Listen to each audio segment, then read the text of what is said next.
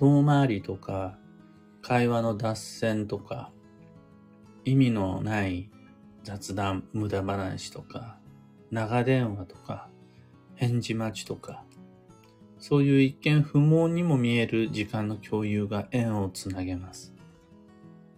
おはようございます。有限会社西企画西俊久です。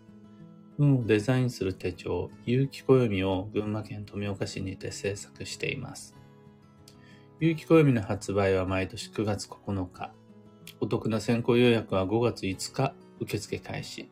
そして現在、表紙デザインを決める総選挙開催中です。候補の確認と投票先はブログ、ツイッター、インスタグラムにてご確認ください。で、このラジオ、聞く暦では毎朝10分の暦レッスンをお届けしています。今朝は、悠長なことを言ってられないうちは縁はつながらないというテーマでお話を。素敵な縁は出会ったその瞬間には実はわからないものです。また自分と相手の意思疎通は、ピタッと瞬間的に組み合うことはないものとします。少しずつ近づいていって、少しずつ分かっていって、少しずつ分かってもらっていってというグラデーションが縁のつながりの基本です。時には一目惚れみたいな奇跡もあるかもしれないです。また、もう出会った瞬間に通過になれる。なんて奇跡も長い人生を送っていれば見つかるかもしれません。でもそれってイレギュラーです。通常の当たり前ではないです。基本的に人とは、物とは、場所とは、よくわからないものです。自分のことさえ自分ではわからないのが通常です。別の言い方をすると、人とは物とは、場所とは自分とは、時間をかけて理解するべきものです。時間がかけないとわかんないもんです。だから、どんなに鈍感な人でも、振り返って見つめ直せば、今ある縁の価値に気づくことができるはずなんです。ああ、あれ、あそこのあれが今につながる出会いだったんだ、とか、あの時点では分からなかったこの場所の価値、今はよく理解できる。とか、ありませんかね。あ、この道具ってこういう風に使うもんなんだ、と、20年、30年経って、まだ気づくことができる使い慣れた道具とかもあるはずなんです。この時間をかけた縁のつながり、時間をかけて人、相手を、物を、場所を理解するということ。が、めっちゃ重要で、そこではですね、より効率的な要点だけを求める簡潔なコミュニケーション。みたいなのが、実はあんま役に立たないんです。例えば、一周回って結局同じ結論に至るみたいな、一見無駄にも思えるような時間の過ごし方が、縁を育て縁を紡いでいくのに欠かせないポイントだったりします。何の会話もなくても、過ごした時間が長いと、縁が繋がったりするもんです。どんなに敏感な人でも、初めて出会ったその瞬間に、縁の新鮮や遠近を見抜くことは難しいです。個人差はあるので、人より上手に相手と繋がれたり、人より上手にものを使えたり、人より上手にその場で過ごせたりすることはあるかもしれません。でも、それでもなおやっぱりかけた時間が短いと縁のつながりは弱いです。これ、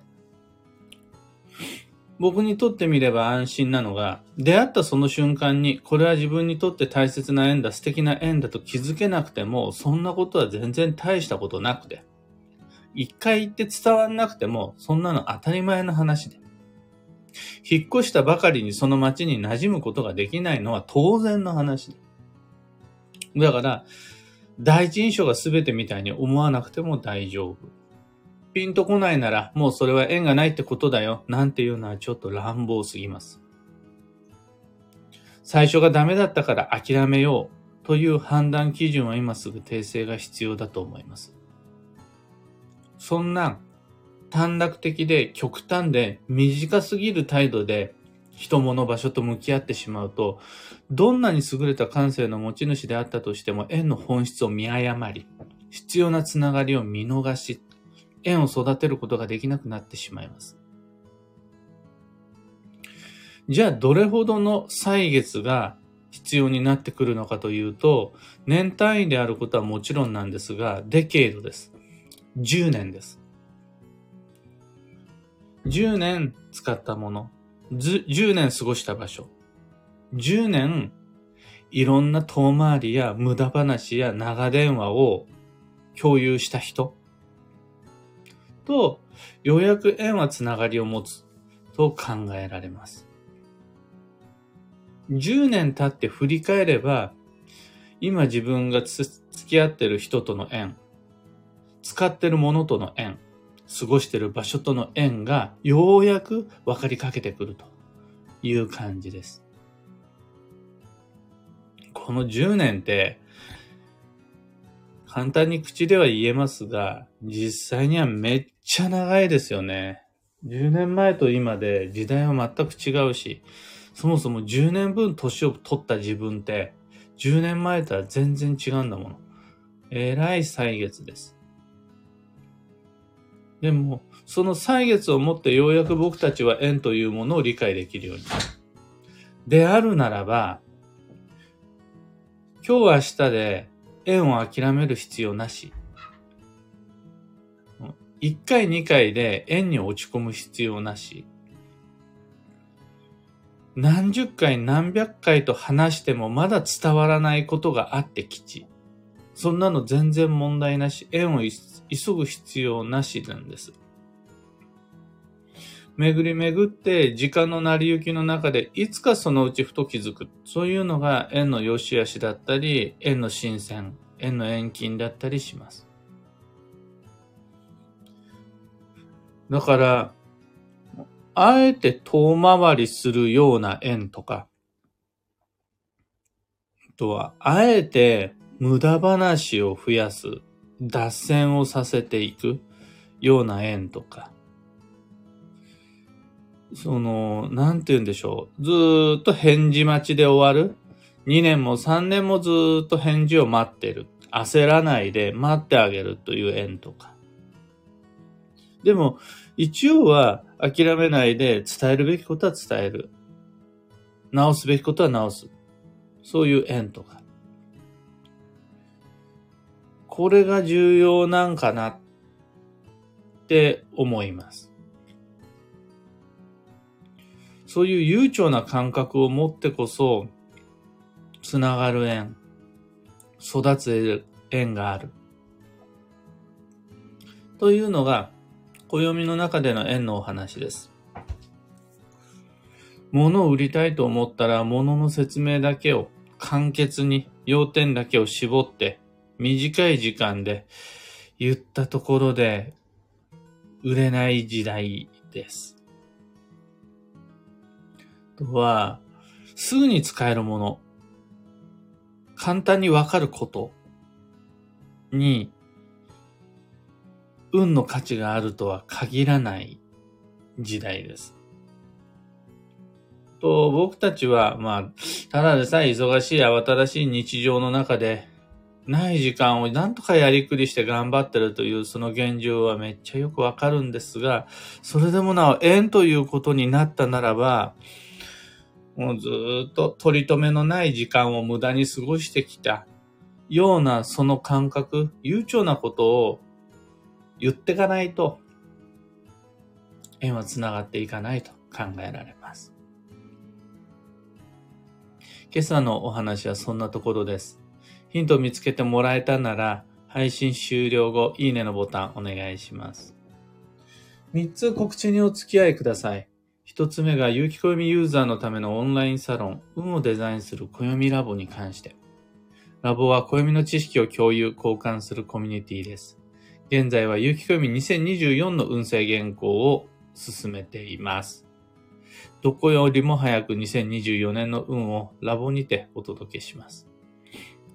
二つ目の告知が東京鑑定会に関して、月に一度、第4水曜日に東京の青山にてお待ちしています。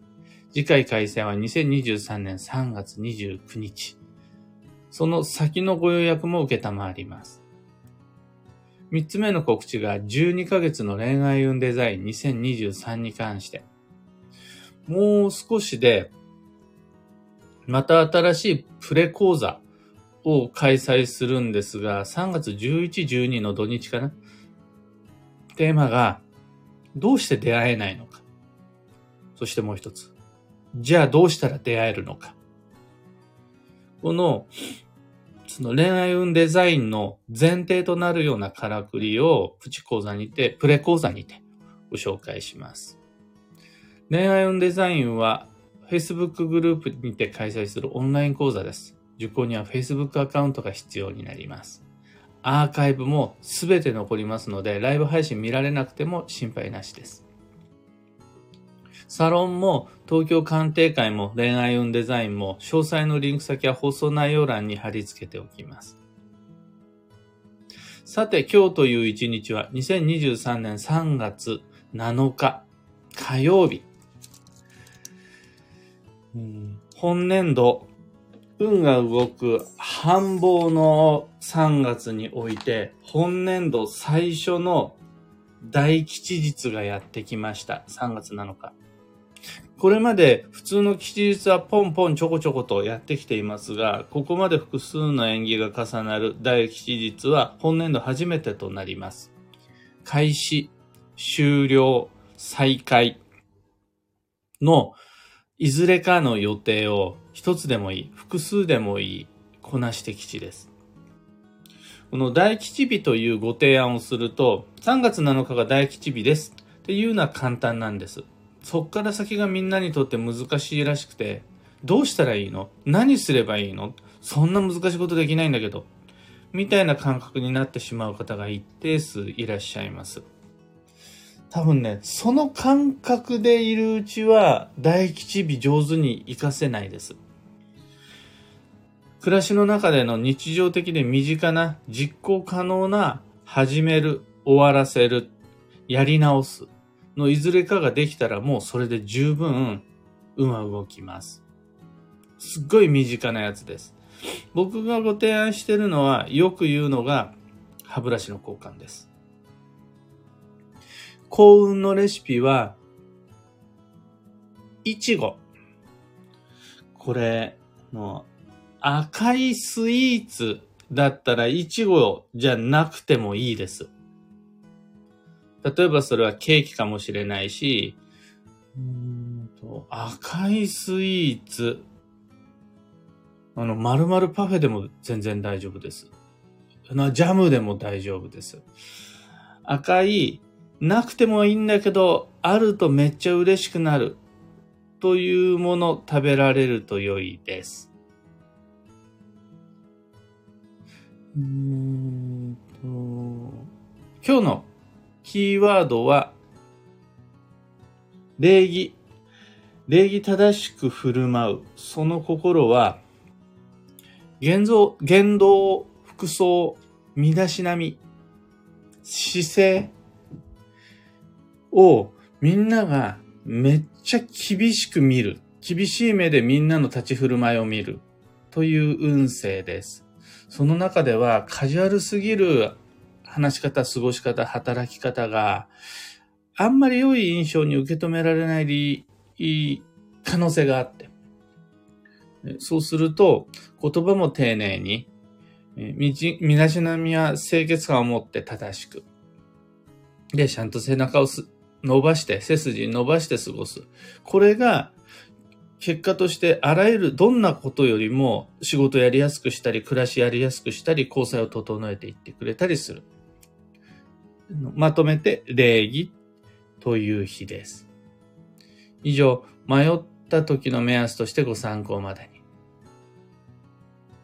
ところで、毎日スタンド FM から配信しているこのラジオは、Spotify、Amazon Music、YouTube、Audible など、その他の媒体でもご聴取いただけます。一番普段使いに近いアプリの方でフォロー、チャンネル登録お願いします。それでは今日もできることをできるだけ、西企画西俊久でした。いってらっしゃい。花さん、かよさん、おはようございます。漢方花子さん、おはようございます。群馬県富岡市もとても良いお天気です。3月7日、本年度最初の繁忙期の最初の大吉日に、ふさわしい過ごしやすい日になりそうです。僕も予定目白押しなので、朝から一つずつこなしていきたいと思います。タカさん、小川智美さん、おはようございます。ニコマル17、17さん、おはようございます。アマガエルさん、おはようございます。N シャンチさん、おはようございます。今日、朝バタバタとして配信が遅れてしまったにもかかわらず、みんな始まってすぐにおはようの挨拶をくださって、ありがたし。マイクさんおはようございます。アルココさん、エポさんおはようございます。ロミさんおはようございます。マミさんおはようございます。ビートさん、キーボードさん、アサナジサイさん、黒猫さん、ナナさん、オペラさん、チナナオさん、ユウさん、キコさん、おはようございます。マミーさん7日ですね、とのこと、おっしゃる通り、3月の7日は、もう、なんなら去年からずっとご提案し続けてきた本年度の最初の大吉日になります。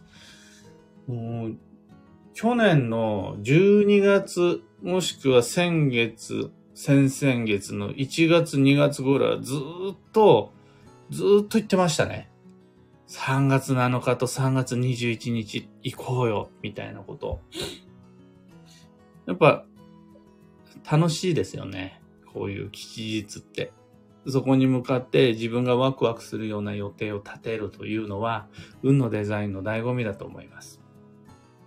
ちなみに、弊社西企画においては、今日9時からですね、弊社会長の西金屋のインスタグラムにて、だるまの目入れというスター、インスタライブ、スターライを予定しているんですが、そこただ単にだるまのメールするだけじゃなくて、錦屋に和装をさせて、あの、門付き袴もあるんですが、そこまではちょっと大変だから、着流しになるのかなあの、和装してもらって、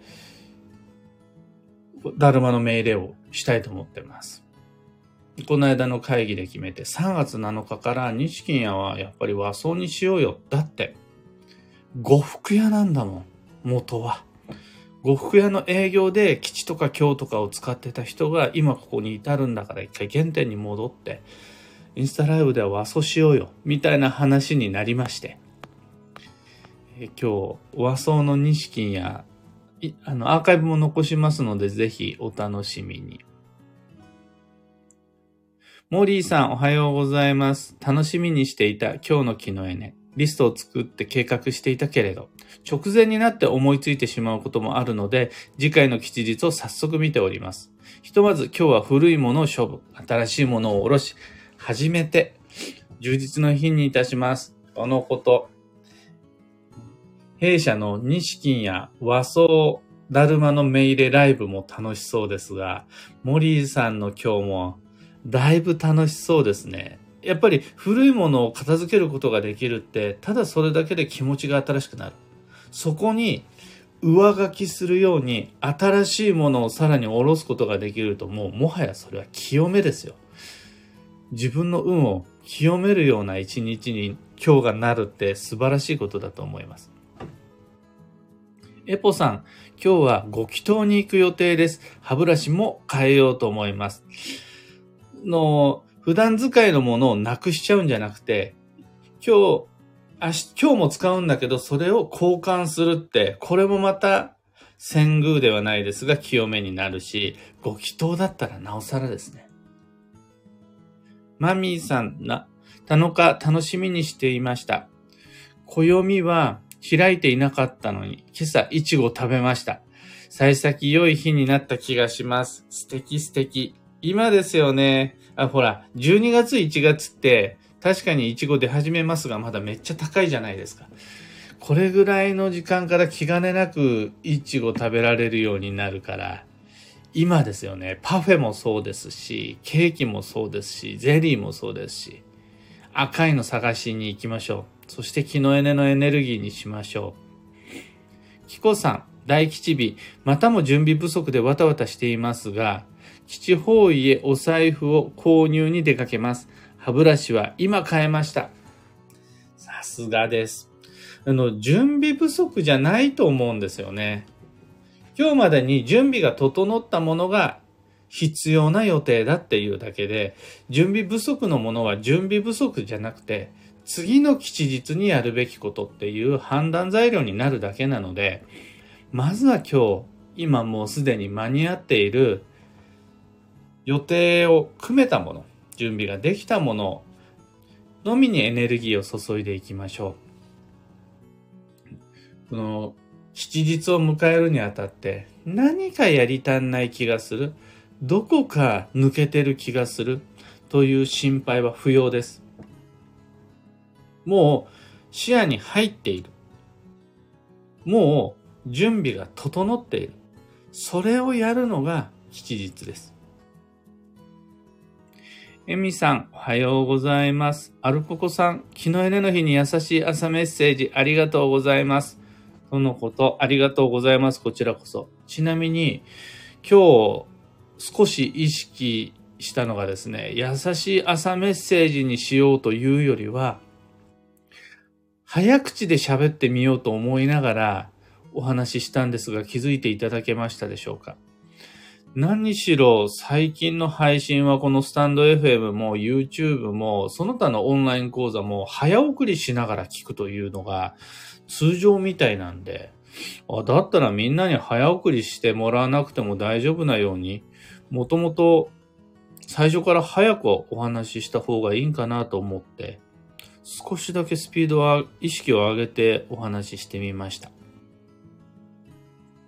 漢方花子さん、私もイチゴ食べながら放送を聞いてました。開運の食べ物と聞いてすでにラッキーな気分です。やっぱりね、この赤って特別なエネルギーがありますよね。恋愛運にいいって言ったり、その、なんて言うんでしょう。自分の交感神経を高めて、ハートにスイッチを入れる。火をつけるのにも役立つって言われていますが、赤い食べ物って、よっしゃ、行こうぜっていう時に向いてますね。あの、いちご、食べましょう。いちごじゃなくても赤い食べ物ありますからね。できればね、おかずよりデザートがいいです。もうね、デザートみたいな、別になくても生きていけるけど、あるとめっちゃ楽しくなる人生が。という食べ物が今日のラッキーフードです。かよさん、和装の金谷先生楽しみです。と言っていただけて嬉しいです。この後、配信は9時からなんですが、僕も8時半から行って準備を手伝ってこようかなと思っています。エミさん、朝歯ブラシとお財布を新しくしました。今日、おろすお財布、いいですよ。すごくいいです。もぐこさん、おはようございます。エポさん、私はジュニア先生のおっとりしたお話の仕方が好きです。ありがとうございます。ちなみに、おっとりした話とは、どちらかといえば僕の性格本質というより、朝なんで、今日もパッと目覚まし時計を見たら、あ、っていうか今日目覚ましをかけて、かけるのを忘れて、起きたら7時だったんですけど、その、目覚ましを止めて、えっ、ー、と、お部屋暖かくして、パソコン立ち上げて、その間に左右を沸かして、トイレに行って、で、歯磨きして、左右飲んでから、の、配信始めるんですが、その間に全然起きないんですよ。目も開かないし。そんな中でのおはようございますの配信なので、いつもこんな喋り方になってしまいます。でも今日は一応は頑張って、あの、早口で喋ったつもりです。が、結局、えー、のんびりモードの話し方になってしまったとしたら、あ、朝だし眠いんだなと思って聞いてください。というわけで、今日もマイペースに運をデザインして参りましょうというか、今日こそ、今日こそマイペースに運をデザインして参りましょう。今日踏み出す一歩、今日新しく下ろすもの、今日チャレンジすること、今日終わらせること、もうそれだけで大吉日の流れに乗れるんだったら焦る一つなんて一つ、焦る必要なんて一つもないじゃないですか。今日こそ、え、やりたいもん、やり足りないものなんかない。準備不足なんてない。今できることをやったらそれで運が動くんだから、いつも以上にマイペースを意識して運をデザインして参りましょう。僕もそのつもりで行って参ります。